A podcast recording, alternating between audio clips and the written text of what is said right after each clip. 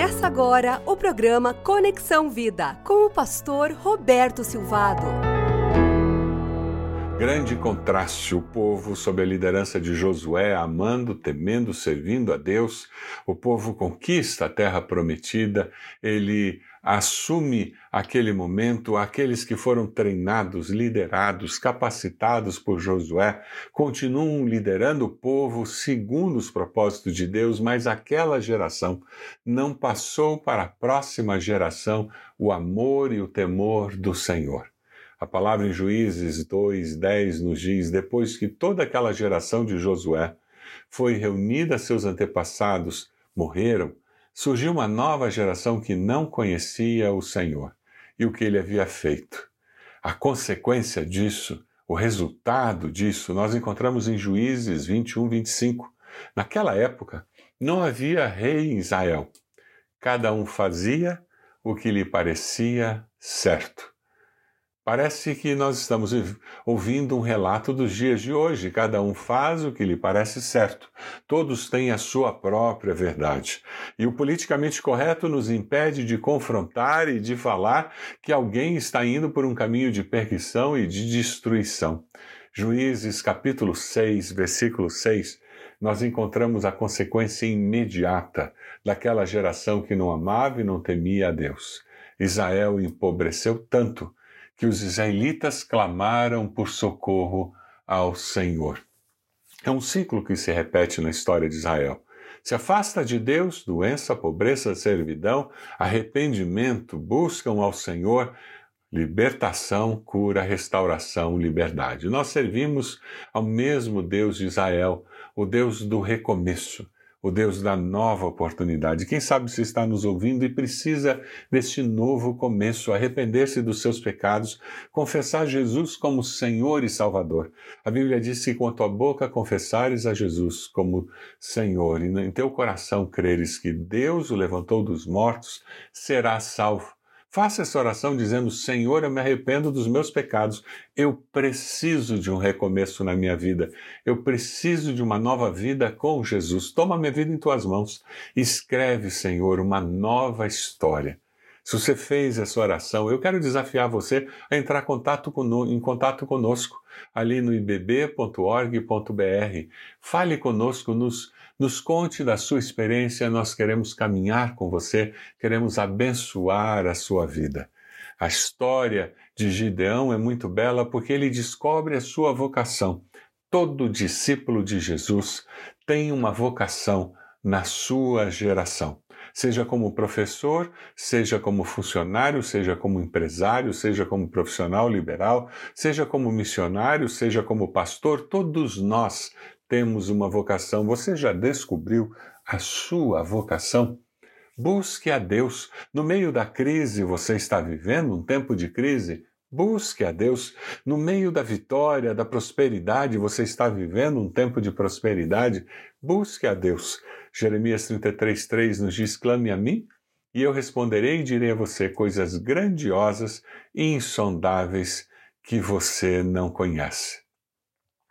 Deus deseja, na sua misericórdia, que nós descubramos o seu grande amor por nós, revelado em todo momento. Gideão, quando é confrontado nos seus paradigmas pela vinda de um profeta que traz uma mensagem de Deus, reafirmando a história e a fidelidade de Deus, por um anjo que vem e o desafia a aceitar a vocação, Gideão, em, em Juízes 6,17, diz: Se de fato posso contar com teu favor, dá-me um sinal de que és tu que estás falando comigo. Peço-te que não vás embora, até que eu volte e traga a minha oferta e a coloque diante de ti. E o Senhor respondeu: Esperarei até você voltar. E Gideão foi para casa, preparou um cabrito, com uma roupa de farinha fez pães sem fermento, pôs a carne no cesto, o caldo numa panela, trouxe e ofereceu sob uma grande árvore. O anjo apanhou a carne Disse a Gideão: Apanhe a carne e os pães sem fermento, ponha sobre essa rocha e derrame o caldo. E Gideão fez assim. Com a ponta do cajado que estava em sua mão, o anjo do Senhor tocou a carne e os pães sem fermento. Fogo subiu da rocha, consumindo a carne e os pães, e o anjo do Senhor desapareceu. Quando Gideão viu que era o anjo do Senhor, exclamou: Ah, Senhor! Vi o anjo do Senhor face a face. Todos os atos do Senhor, diz A. W. Tozer, são realizados na mais perfeita sabedoria, primeiramente para sua glória e depois para o bem supremo do maior número de pessoas pelo maior período viável. Quem somos nós para questionar a Deus? Deus está se manifestando a Gideão e confirmando a chamada. Gideão descobre a sua vocação e ele descobre que ele deve buscar a Deus, ter um relacionamento vivo com Deus e a consequência de quem se encontra com Deus é adorar a Deus.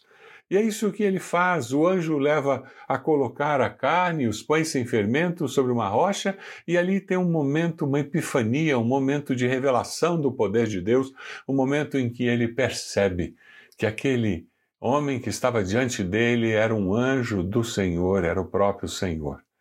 E é interessante porque no versículo 23 de Juízes 6, o anjo diz: Disse-lhe, porém, o Senhor, paz sobre você, paz seja com você. É essa mensagem que Gideão recebe.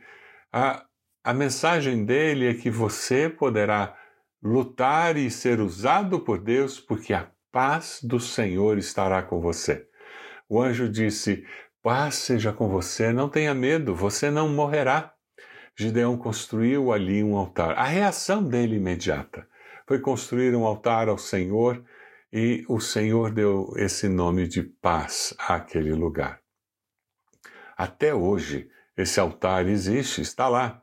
A reação negativa de Gideão indica a sua falta de fé e de percepção espiritual. Diante dele se encontrava o Deus Todo-Poderoso, dizendo-lhe que estaria com ele e que o tornaria um conquistador, um libertador.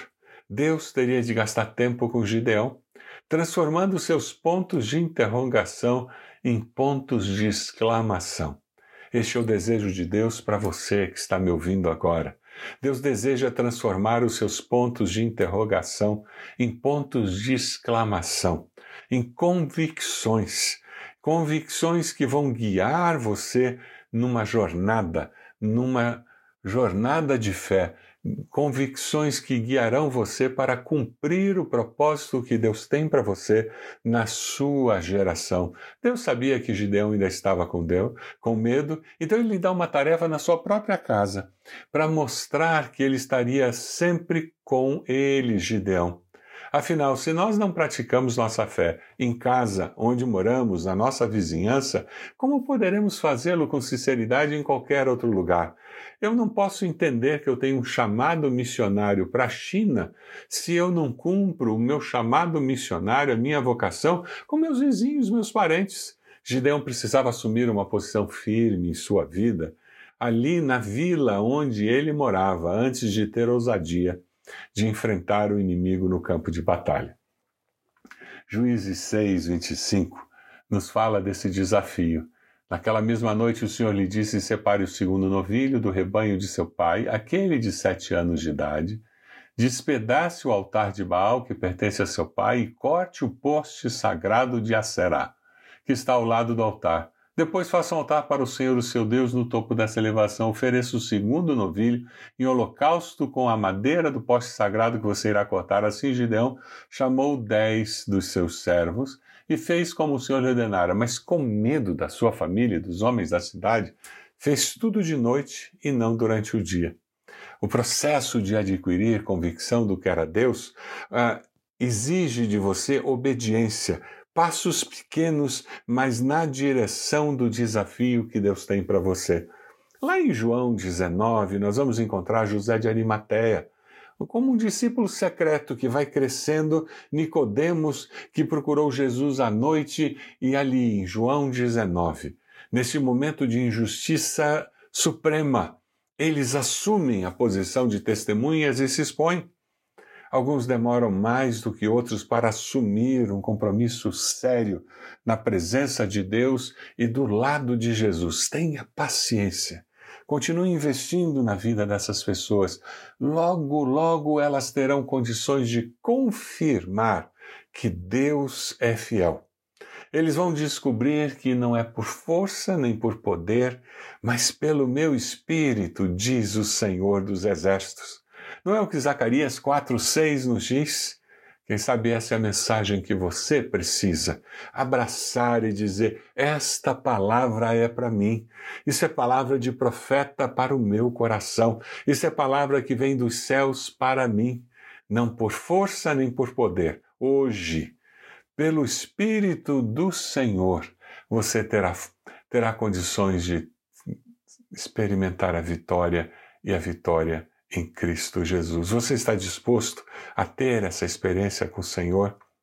Aqui você encontra Gideão com uma coragem, uma atitude nova, porque o anjo do Senhor veio, sentou-se sobre a grande árvore de Ofra que pertencia a Joás.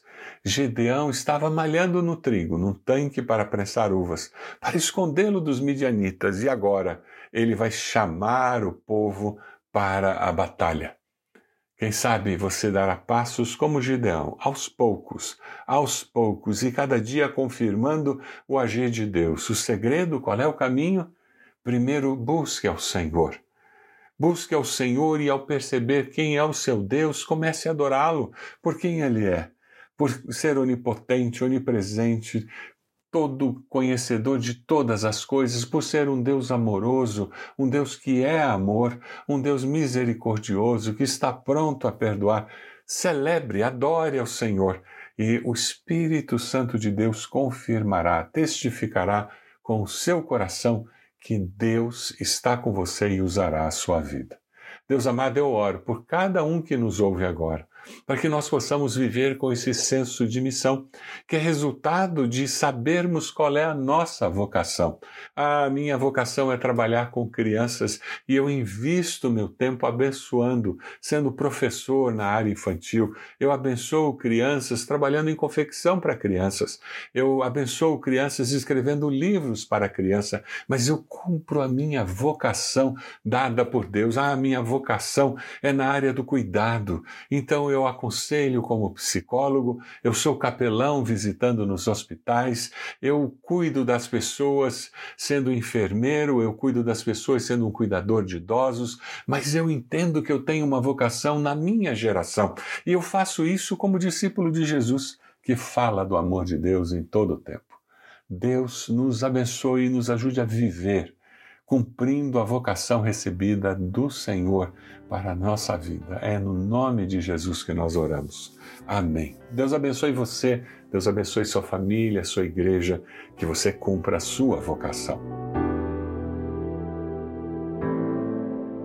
Você acompanhou o programa Conexão Vida. Acesse bacacheri.org e conheça um pouco mais da IBB, uma igreja viva.